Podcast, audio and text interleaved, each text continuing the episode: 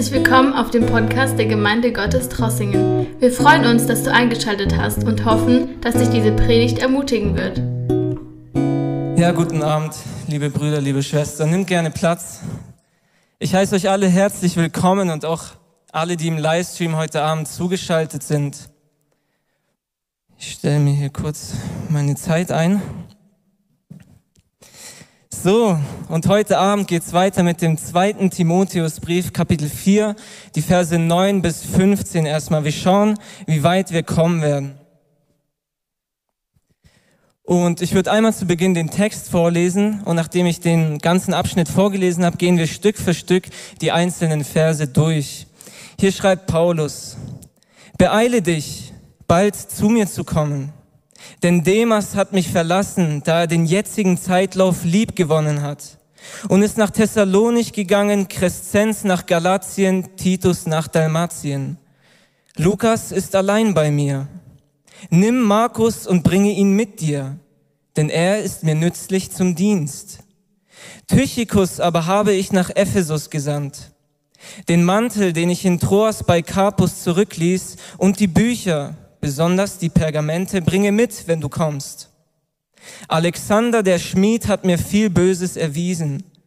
Der Herr wird ihm vergelten nach seinen Werken. Vor ihm hüte auch du dich, denn er hat unseren Worten sehr widerstanden. Ja, kurz zur Hintergrundinformation. Paulus schreibt diesen Brief immer noch in Gefangenschaft nach Kapitel 1 in den Versen 16 bis 17. Paulus befindet sich in Rom. Er ist in Ketten, sagt er wortwörtlich. Und er schreibt hier an Timotheus, beeile dich, Timotheus, beeile dich, bald zu mir zu kommen. Er bittet Timotheus, zu ihm zu kommen. Und als ich das gelesen habe, ist mir ein Gedanke in den Kopf gekommen. Nicht nur, dass Paulus von seinen Mitarbeitern verlassen wurde, sondern auch wir als Gläubige sollten unsere Geschwister in Krankenhäusern, in Gefängnissen besuchen gehen. Paulus befindet sich in Ketten. Er wurde von seinen Mitarbeitern verlassen und er bittet Timotheus, zu ihm zu kommen. Jesus sagt in Matthäus ab Kapitel 25, die, Verse 34 und folgende. Ich würde sie einmal vorlesen.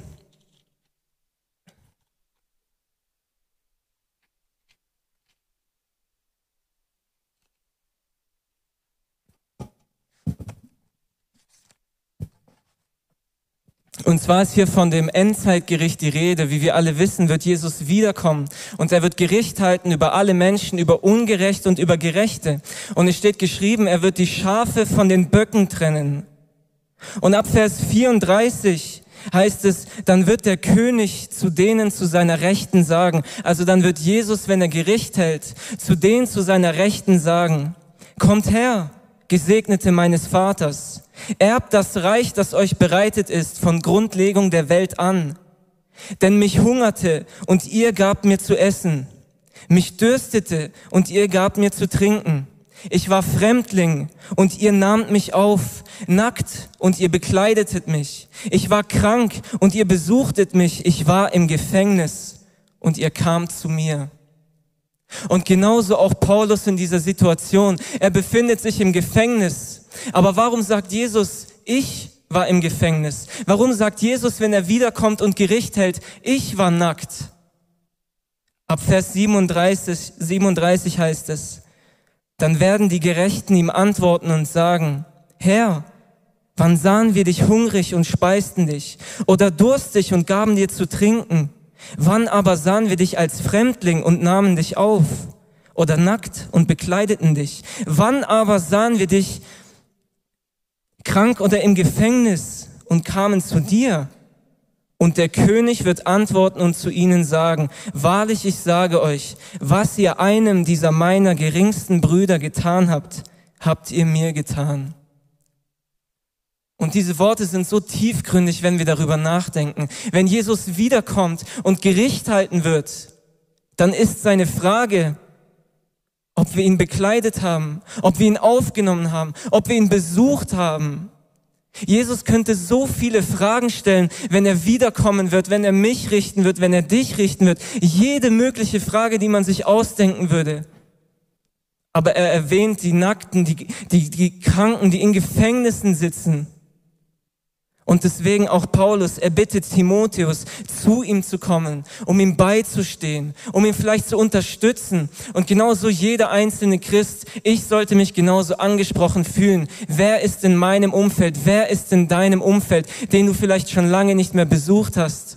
Der vielleicht gerade im Krankenhaus ist, im Gefängnis und für den Herrn leidet oder nichts zu essen hat, nichts zu trinken hat? Wer ist in deinem Umfeld, der dich um Unterstützung bittet?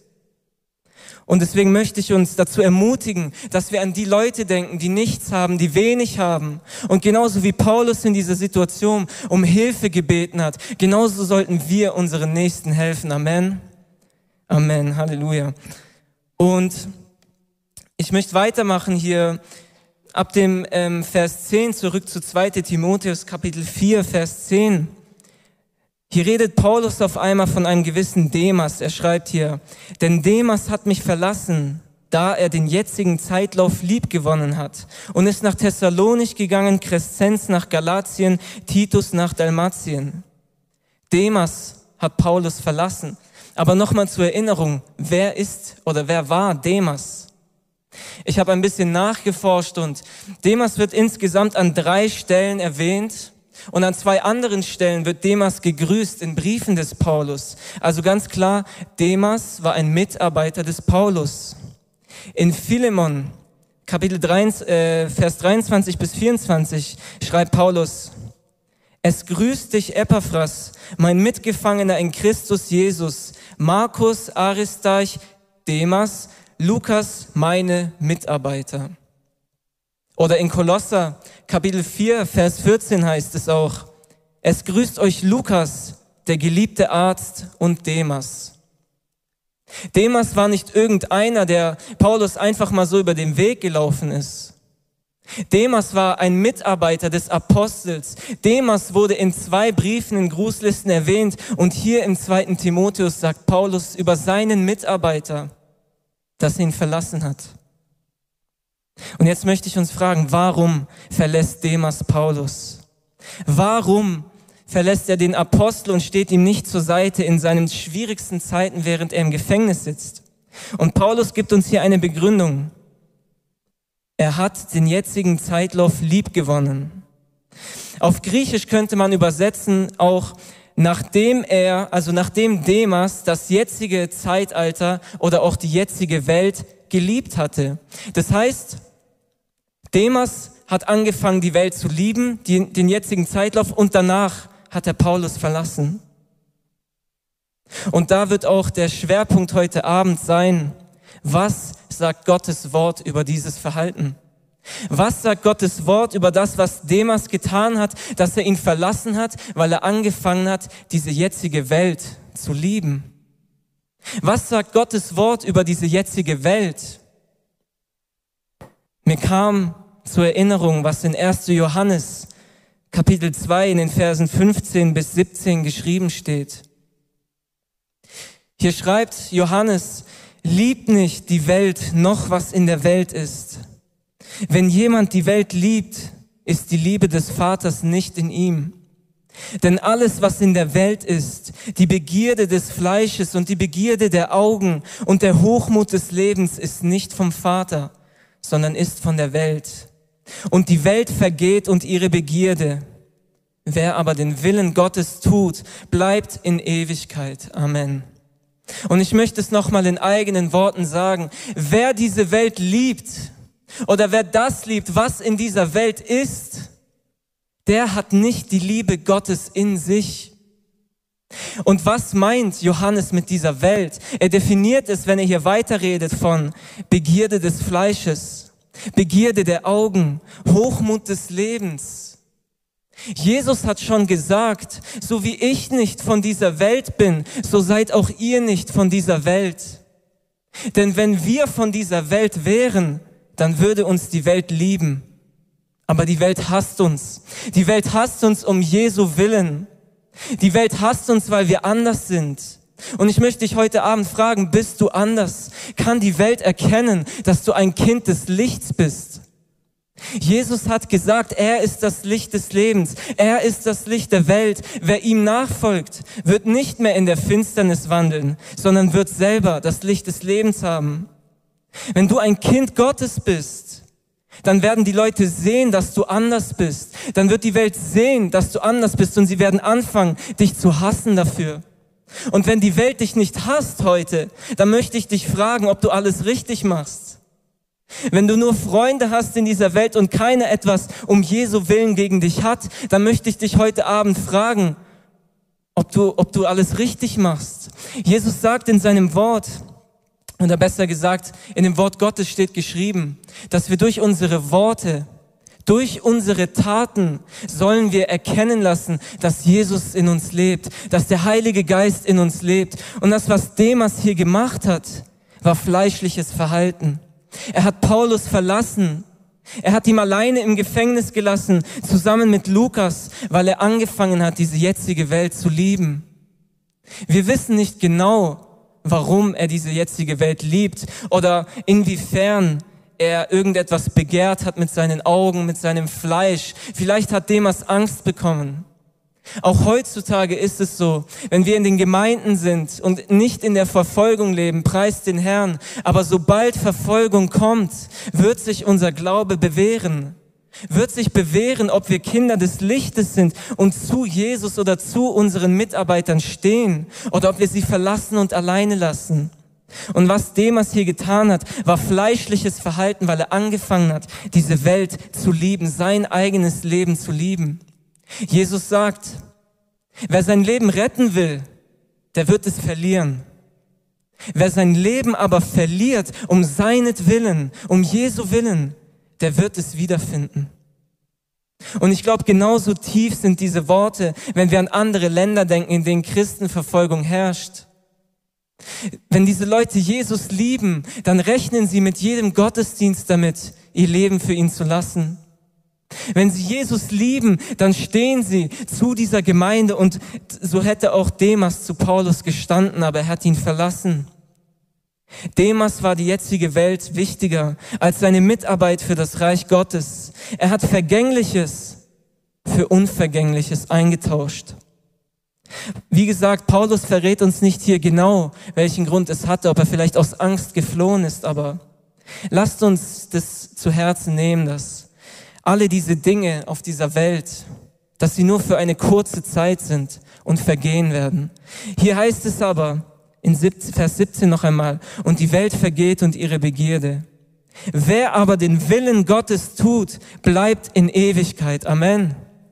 Deswegen lasst uns nicht nach Vergänglichem trachten, Lasst uns nicht Schätze auf dieser Erde sammeln, so wie Jesus gesagt hat, wo Motten und Rost sie zerstören werden, sondern lasst uns Schätze im Himmel sammeln, wo kein Dieb sie stehlen wird, wo keine Motte sie fressen wird und kein Rost sie zerstören wird. Lasst uns anfangen, für Gottes Reich zu arbeiten und nicht diese Welt zu lieben, nicht das zu lieben, was diese Menschen lieben, egoistisch zu sein, prahlerisch zu sein. Lasst uns daran denken, dass der Weg in das Reich Gottes schmal ist. Und denn der Weg, der in die Verdammnis führt, ist ein breiter Weg. Lasst uns jeden Tag daran denken, dass wir auch für die Armen da sind, dass wir für die Hungernden da sind, dass wir für die Fremdlinge da sind. So viele Leute, die nicht aus diesem Land kommen und hier sind und Jesus brauchen, dass wir auch für die Flüchtlinge hier sind und dass wir jedem Menschen unsere Hilfe als Christen anbieten. Amen. Ein weiterer Vers, der Mut geben sollte, in 2. Korinther Kapitel 4, Vers 4. Dort schreibt wieder Paulus, den Ungläubigen, bei denen der Gott dieser Welt, und damit ist der Teufel gemeint, der Gott dieser Welt, den Ungläubigen, bei denen der Gott dieser Welt den Sinn oder auch die Gedanken verblendet hat, damit sie den Lichtglanz des Evangeliums von der Herrlichkeit des Christus, der Gottesbild ist, nicht sehen. In anderen Worten, der Gott dieser Welt, mit dem Paulus hier, mit dem Paulus hier den Teufel beschreibt, er hat den Sinn oder auch die Gedanken derjenigen verblendet, die nicht an das Evangelium glauben. Sie können Jesus nicht sehen, weil sie einen Schleier vor ihren Augen haben. Diejenigen, die in dieser Welt leben, sie sind verblendet und können den Lichtglanz des Evangeliums nicht sehen. Und deswegen möchte ich dich heute Abend warnen, bewahre deine Gedanken. So wie Demas Paulus verlassen hat, so wird er bestimmt nicht von heute auf morgen so gehandelt haben, sondern es fängt in den Gedanken an, so wie es hier geschrieben ist. Deswegen bewahre deine Sinne, bewahre deine Gedanken davor, damit der Teufel dich nicht mit Blindheit schlägt, damit du nicht anfängst, dich in diese Welt zu verlieben, damit du nicht anfängst, den breiten Weg der Verdammnis zu gehen, sondern lasst uns zusammen beten, dass Gott uns reine Gedanken schenkt, dass wir keine Angst haben, dass wir zueinander stehen und dass er nicht unser Innerstes verblendet, so wie es heißt. Demas wurde vom Satan verblendet. Er hat Paulus verlassen und hat angefangen, den jetzigen Zeitlauf zu lieben. Römer Kapitel 12, Vers 2. Paulus sagt, und seid nicht gleichförmig dieser Welt, sondern werdet verwandelt durch die Erneuerung des Sinnes oder des Denkens dass ihr prüft, was der Wille Gottes ist, das Gute und Wohlgefällige und Vollkommene. Lasst uns Gott bitten, dass er unsere Sinne und unser Denken verändert. Oft ist es so, wenn du einen Gedanken hast und du denkst, dass du alles richtig machen würdest, dass sogar dieser Gedanke nicht einmal von Gott sein kann. Wenn du nicht dafür betest, dass Gott deine Gedanken bewahrt und du gehst deinen Weg ohne Gott, dann kann es sein, dass du auf dem falschen Weg bist. Wenn du aber Gott darum bittest, dass er deine Gedanken verändert, dass er deine Sinne verwandelt, dann wird er deine Gedanken verändert und, verändern und wird dir seine Gedanken geben. Und wenn du nahe bei Gott bist, egal wohin du gehst, dann wird er dich führen und wird dich leiten. Aber wenn du ohne Gott gehst, dann kann es sein, dass deine Gedanken, deine Pläne, die du schmiedest, die du jetzt hast, nicht in Gottes Willen übereinstimmen. Ich möchte dich noch einmal fragen heute Abend, hast du irgendwelche Pläne in deinem Leben? Hast du irgendwelche Ziele in deinem Leben? Möchtest du etwas tun und hast Gott nicht gefragt? Dann frag Gott am besten noch heute Abend, weil diese Gedanken, die du hast, könnten nicht von Gott sein. Bete dafür, wie es hier geschrieben steht, dass Gott deine Gedanken, deine Sinne verwandelt und prüfe, ob das, was du denkst und vorhast, der Wille Gottes ist. Ich kann es dir heute Abend nicht sagen, was deine Gedanken sind, aber wir haben es am Sonntag gehört. Wenn du Gott um Weisheit bittest, um Erkenntnis bittest, dann wird er dir die richtigen Gedanken geben. Dann wird er dir die richtigen Pläne geben und dich auf den richtigen Wegen leiten. Wenn du aber etwas vorhast und Gott nicht um Erlaubnis bittest oder Gott nicht fragst, ob es sein Wille ist, dann werden diese Pläne schiefgehen. Lasst uns weiter zurück zu Vers 10. Nicht nur Demas hat Paulus verlassen. Hier heißt es auch, Crescenz ist nach Galatien und Titus nach Dalmatien. Wahrscheinlich aus anderen Gründen, nicht weil sie angefangen haben, die, die jetzige Welt zu lieben oder den jetzigen Zeitlauf. Über Crescenz ist wenig bekannt. Ich habe nachgeschaut, der Name Crescenz kommt nur hier an dieser Stelle vor und deswegen kann ich euch nicht mehr dazu sagen, aber Titus der von Paulus gegangen ist und nach Dalmatien gegangen ist. Über ihn ist viel bekannt. Er ist ein längst bekannter Mitarbeiter des Paulus und war schon beim Apostelkonzil in Apostelgeschichte Kapitel 15 dabei. Titus ist einer der engsten Mitarbeiter des Paulus. Und auch an ihn wird ein Brief geschrieben. Nachdem wir fertig sind mit dem zweiten Timotheus, geht es weiter mit dem Titusbrief. Deswegen will ich nicht zu viel vorwegnehmen und möchte euch dazu sagen, dass auch diese zwei Paulus alleine gelassen haben. Vers 11. Lukas ist allein bei mir. Nimm Markus und bringe ihn mit dir, denn er ist mir nützlich zum Dienst.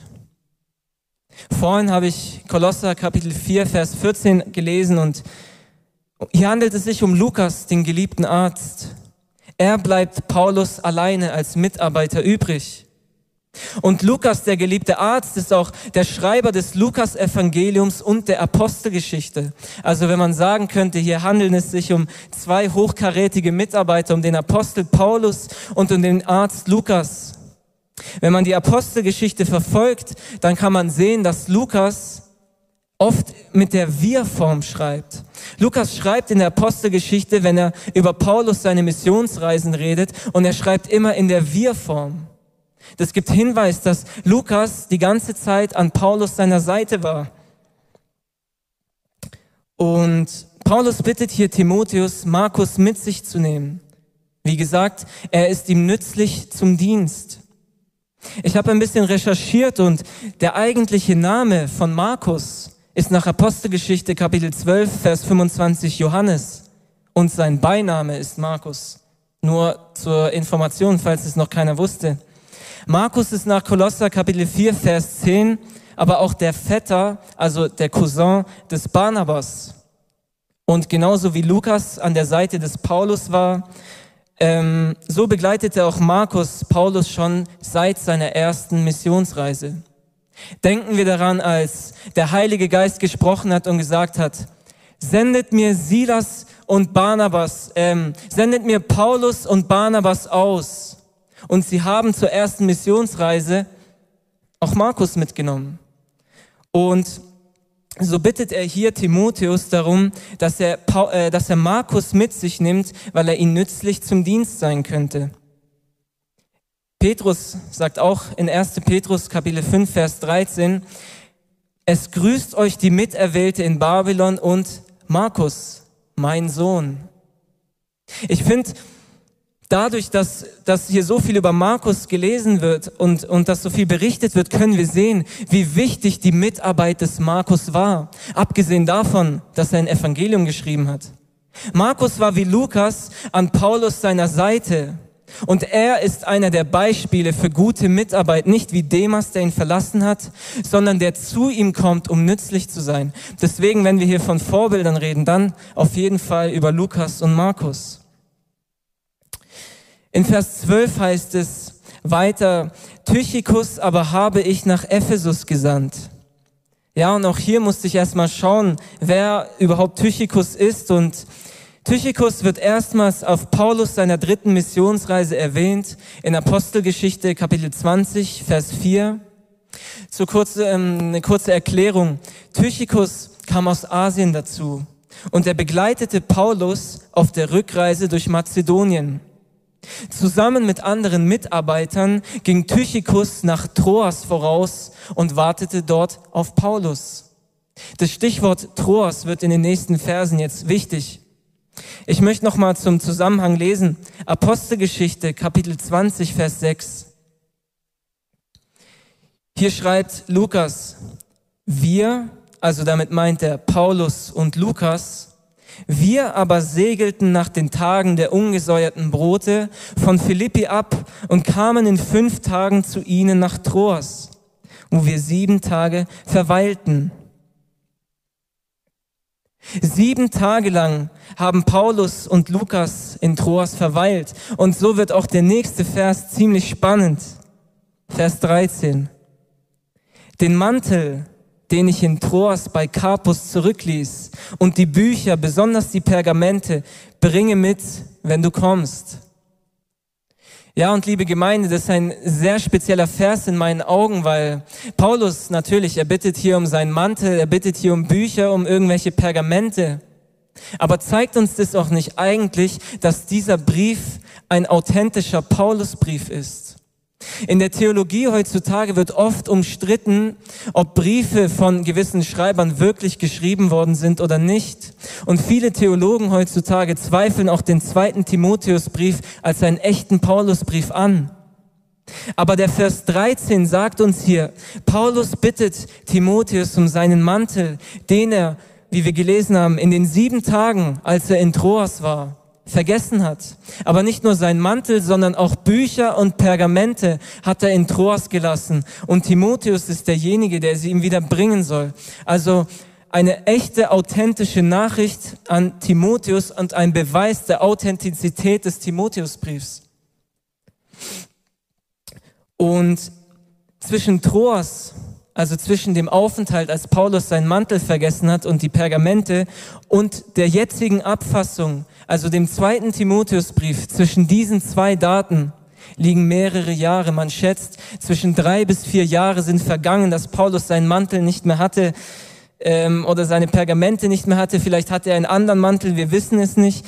aber er bittet ihn nach drei, vermutlich vier Jahren im Gefängnis und sagt, Timotheus, bring mir bitte meinen Mantel mit, bring mir bitte Pergamente mit. Im Allgemeinen aber möchte ich euch sagen, damals schrieb man Briefe auf Papyrus. Papyrus ist ein Material, was aus Pflanzen gewonnen wird. Wenn wir die Bibel, wenn wir die Bibel lesen, wenn wir Timotheus lesen, wenn wir Jakobus lesen, wenn wir Römer lesen, all diese Briefe, sie wurden damals auf Papyrus geschrieben, aus einem pflanzlichen Stoff, der meistens äh, in Ägypten am Ufer des Gewässers gewachsen ist. Dort hat man ihn gepflückt und hat daraus Blätter hergestellt, sogenannte Papyrusblätter. Aber Paulus bittet hier um Pergamente. Und wenn man genau nachliest, dann weiß man, dass Papyrus die Form der Briefe war, aber dass Pergamente vermutlich, dass es sich vermutlich hier um Texte des Alten Testaments gehandelt haben könnte. Und Pergament wurde damals aus Tierhaut hergestellt. Pergament war Tierhaut, die vom Fell oder von einem Tier abgezogen wurde, ausgespannt wurde und bei der Luft getrocknet wurde. Und dieses Pergament war natürlich sehr, sehr teuer zur damaligen Zeit. Also sehr, es handelt sich um sehr wertvolle Dokumente, die Paulus dargelassen hat. Und ich vermute, ich weiß es natürlich nicht, aber dass es hier sich bei den Pergamenten um Texte des Alten Testaments handelt oder dass es sich um irgendwelche Schriften handelt, die Paulus nützlich gewesen sein könnten. Und so bittet er Timotheus hier und sagt, bring bitte die Bücher, die Pergamente mit und wie gesagt, für mich ein klarer Fall von Echtheit, von Authentizität. In Vers 14 schreibt Paulus weiter hier, Alexander der Schmied hat mir viel Böses erwiesen. Der Herr wird ihm vergelten nach seinen Werken. Ja, auch dieser Vers ist sehr spannend. Wir wissen wenig über Alexander den Schmied und wir fragen uns natürlich, was genau hat er getan? In Apostelgeschichte Kapitel 19 ab Vers 23 folgende lesen wir von einem Aufstand von Demetrius. Es gab zur damaligen Zeit in Ephesus einen riesengroßen Aufstand von Silberschmieden und von Kunsthandwerkern. Man kann sich das so in Ephesus damals vorstellen. Als Paulus das Evangelium verkündigt hat, als er gesagt hat, dass alle anderen Götter nichts sind und diese Silberschmiede das mitbekommen haben, ist vermutlich ihr Geschäft zurückgegangen. Die Leute haben sich bekehrt zum Christentum und die Silberschmiede hatten weniger Arbeit weil sie keine Götzenbilder mehr fertigen konnten. Und so entstand damals in Ephesus ein riesengroßer Aufstand dadurch, dass sich viele zum Christentum begehrt, äh, bekehrt haben und dass viele nicht mehr Götzen gedient haben. Die Leute waren ohne Arbeit. Um besser, mm, um besser das zu formulieren, die damalige Göttin, um die es sich handelte in Ephesus, war Artemis. Und die Silberschmiede haben Statuen von der Göttin Artemis gefertigt.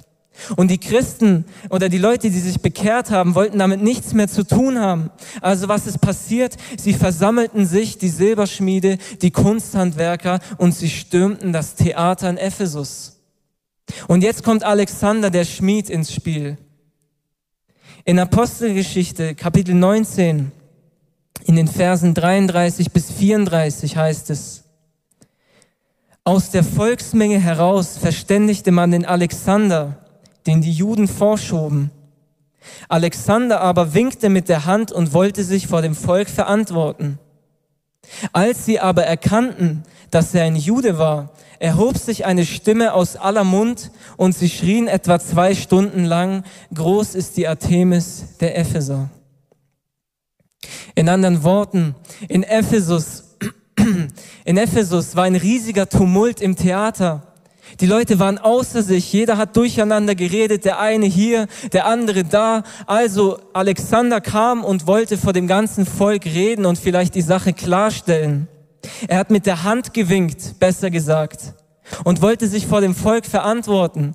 Und was dann passiert ist, als die anderen aber erkannten, dass er ein Jude war, erhob sich eine Stimme aus aller Mund und sie schrien.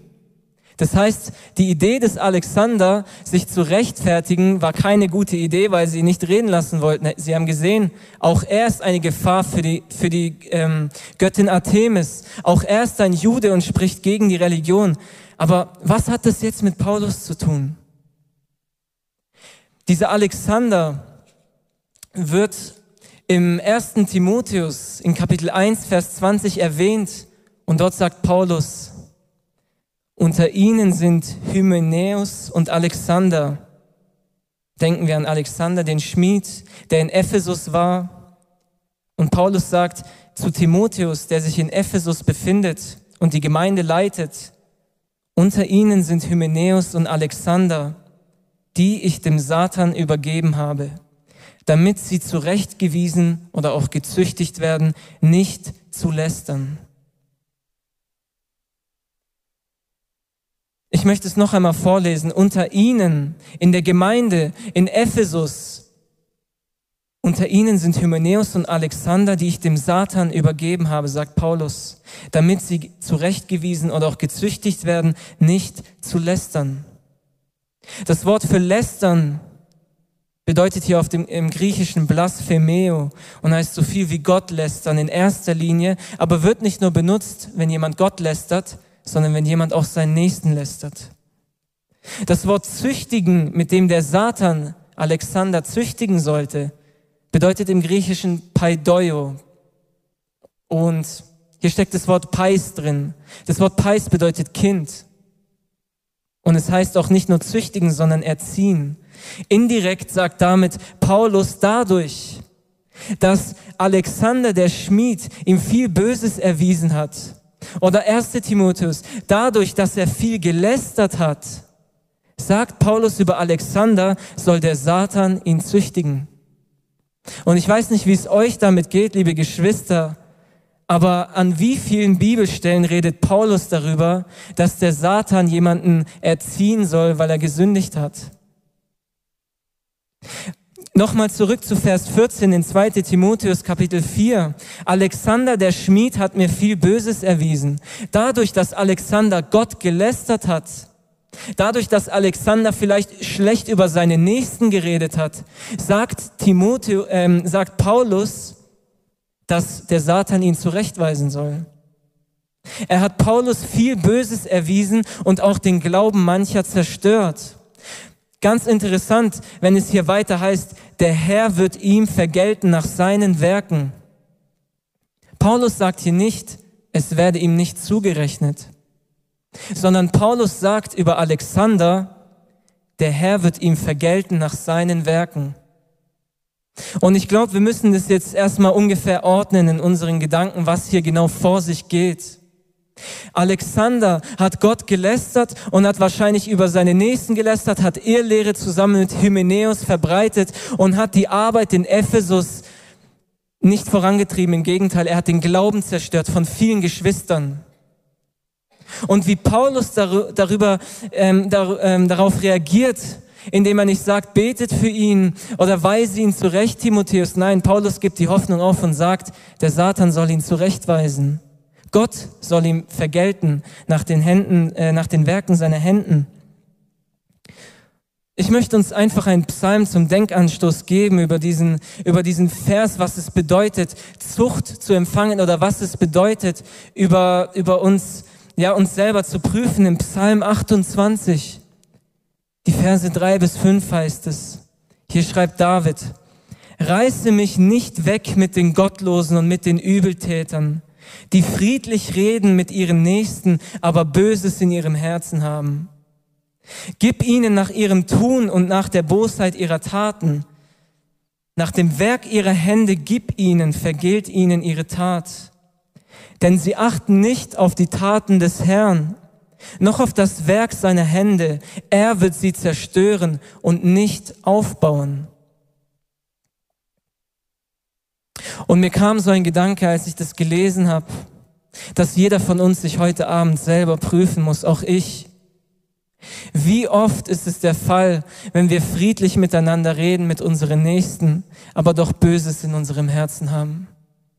In der Bibel steht gesch geschrieben, dass Gott seine Kinder, die er liebt, züchtigt. Wenn Gott dich liebt und du Böses tust, und man dir vielleicht sagt, sag, kehre um von deinen Taten und du es nicht tust und Gott hat seine Mittel und Wege, aber sei dir sicher, wenn Gott dich liebt, dann wird es auch wehtun. Ob der Satan dich dann züchtigt oder ob Gott erlaubt dem Satan dich zu züchtigen, am Ende des Tages bleibt es gleich, du wirst erzogen. Und so sagt Paulus über Alexander den Schmied, er hat mir viel Böses erwiesen, der Herr wird ihm vergelten oder in 1 Timotheus, der Satan soll ihn züchtigen. Und oft ist es schwierig, mit so solchen gewissen Menschen oder ähm, Leuten in der Gemeinde umzugehen, weil wenn, wenn wir miteinander in Frieden leben oder wenn, wenn wir miteinander uns zurechtweisen, dann ist es auf menschlicher Basis. Aber was Paulus hier macht, er sagt, der Satan soll dich zurechtweisen. Und dieses biblische Prinzip hat seinen Sinn. Weil wenn Gott dich liebt und dich zurechtweist, dann will er es, damit du dich änderst. Wenn Gott mich zurechtweist und wenn Gott mich züchtigt, dann damit ich mich verändere. Und diese Zucht kann oft wehtun. Es kann oft wehtun, von Gott oder am Ende des Tages vielleicht vom Teufel geschlagen zu werden. Es kann wehtun, wenn man in Sünde lebt und dass Gott einen zurechtweisen muss, egal auf welche Art und Weise. Gott vergilt, vergilt diese Taten jedem Menschen, der nicht willig ist, umzukehren. Und wenn wir seine Kinder sind, wie viel mehr sollten wir darauf aufpassen, was wir tun? Und deswegen, damit es erst nicht so weit kommt, lasst uns heute Abend unser Herz prüfen. Lasst uns heute Abend Acht geben, damit nicht Gott uns züchtigt. Weil auch in meinem Leben hat Gott mich oft gezüchtigt. Man denkt vielleicht als Christ, man wäre unantastbar, aber es gibt vielleicht Bereiche in deinem Leben, die noch voller Sünde sind. Und besonders wenn andere Menschen für dich beten, besonders wenn Paulus betet für Alexander, dass der Satan ihn zurechtweisen soll, umso mehr wird Gott auf diese Gebete hören und dein Leben züchtigen. Deswegen lasst uns heute Abend uns selber prüfen, unsere Gedanken prüfen, dass Gott uns nicht züchtigen muss, sondern lasst uns heute Abend alle Sünde in unserem Herzen ablegen und Buße tun vor Gott und dann wird uns niemand züchtigen. Aber wenn Gott uns liebt, dann kann es auch oft wehtun. Und so wird es wahrscheinlich auch Alexander, dem Schmied, ergangen sein. Gehen wir weiter. In Vers 15 sagt Paulus, vor ihm, vor Alexander, hüte auch du dich, denn er hat unseren Worten sehr widerstanden. Vor solchen Menschen, die Ehelehre verbreiten, die, die, die vom Satan eben diese Züchtigung empfangen, weil sie lästern über andere, weil sie Gott lästern, weil sie den Glauben von vielen Menschen zerstören. Solche Leute in der Gemeinde, die, die das tun, die das Werk Gottes verhindern. Vor solchen Menschen sollten wir uns auch hüten. Vor solchen Menschen sollten wir uns hüten. In der Bibel heißt es auch oft, tut den Sauerteig aus eurer Mitte raus.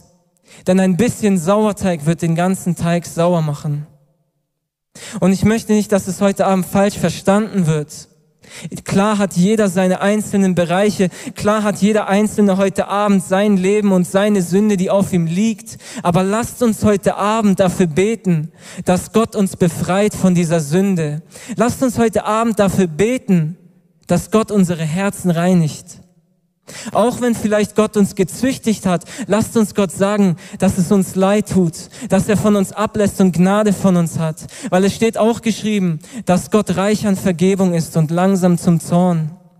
Wenn Gott vielleicht heute auf dich Zorn pflegt, dann nicht für eine lange Zeit. Wenn du ihn um Vergebung bittest und deine Wege umkehrst, dann wird er dir vergeben. Und deswegen möchte ich sagen, dass auch dieser Alexander, dieser Sauerteig war in der Mitte des Teiges und dass er den ganzen Teig sauer gemacht hat. Dass er durch sein Lästern, durch das, was er gesagt hat, ich weiß nicht genau, worüber er gelästert hat, aber dass Paulus gesagt hat, vor ihm hüte dich. Vor solchen Menschen hüte dich, die sagen, sie wären Kinder Gottes, aber so wie hier Alexander alles andere machen, als Kinder Gottes zu sein. Wir sollten heute Abend jeder Einzelne auf sich selber schauen, dass wir heilig miteinander umgehen, dass wir weder Gott lästern und dass wir nicht schlecht über unsere Nächsten reden, dass sich niemand vor uns hüten muss, sondern dass Gott uns vergibt und dass er uns auf den rechten Weg leitet.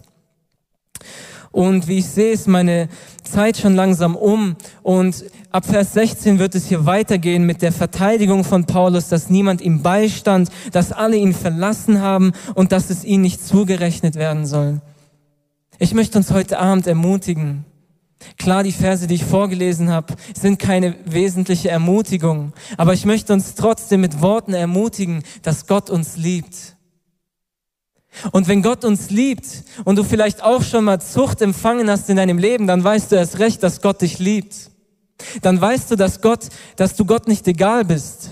Auch wenn es vielleicht wehgetan hat, Gott möchte, dass du auf dem geraden Weg gehst, dass du nicht diese Welt liebst, dass du nicht das liebst, was in dieser Welt ist, sondern dass jeder einzelne Bereich in deinem Herzen, dass jede einzelne Sünde von Gott entfernt wird und das kann wehtun.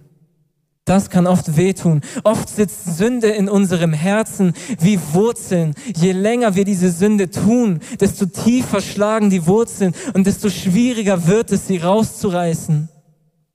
Aber Gott, wenn er dich gebrauchen möchte, dann wird es Zeit, dass diese Wurzeln rausgerissen werden aus deinem Herzen. Dann wird es Zeit, dass Gott aus unserem Herz ein weiches Herz macht, ein fleischernes Herz macht. Und das kann oft wehtun. Aber Gott stehe uns bei jedem Einzelnen von uns, dass er unsere Sünde vergibt, wenn wir zu ihm rufen. Dass er uns nicht Furcht schenkt heute Abend, sondern dass er uns seine Liebe schenkt. Und da, wo seine Liebe ist, muss Furcht weichen. Gott ist heute Abend da.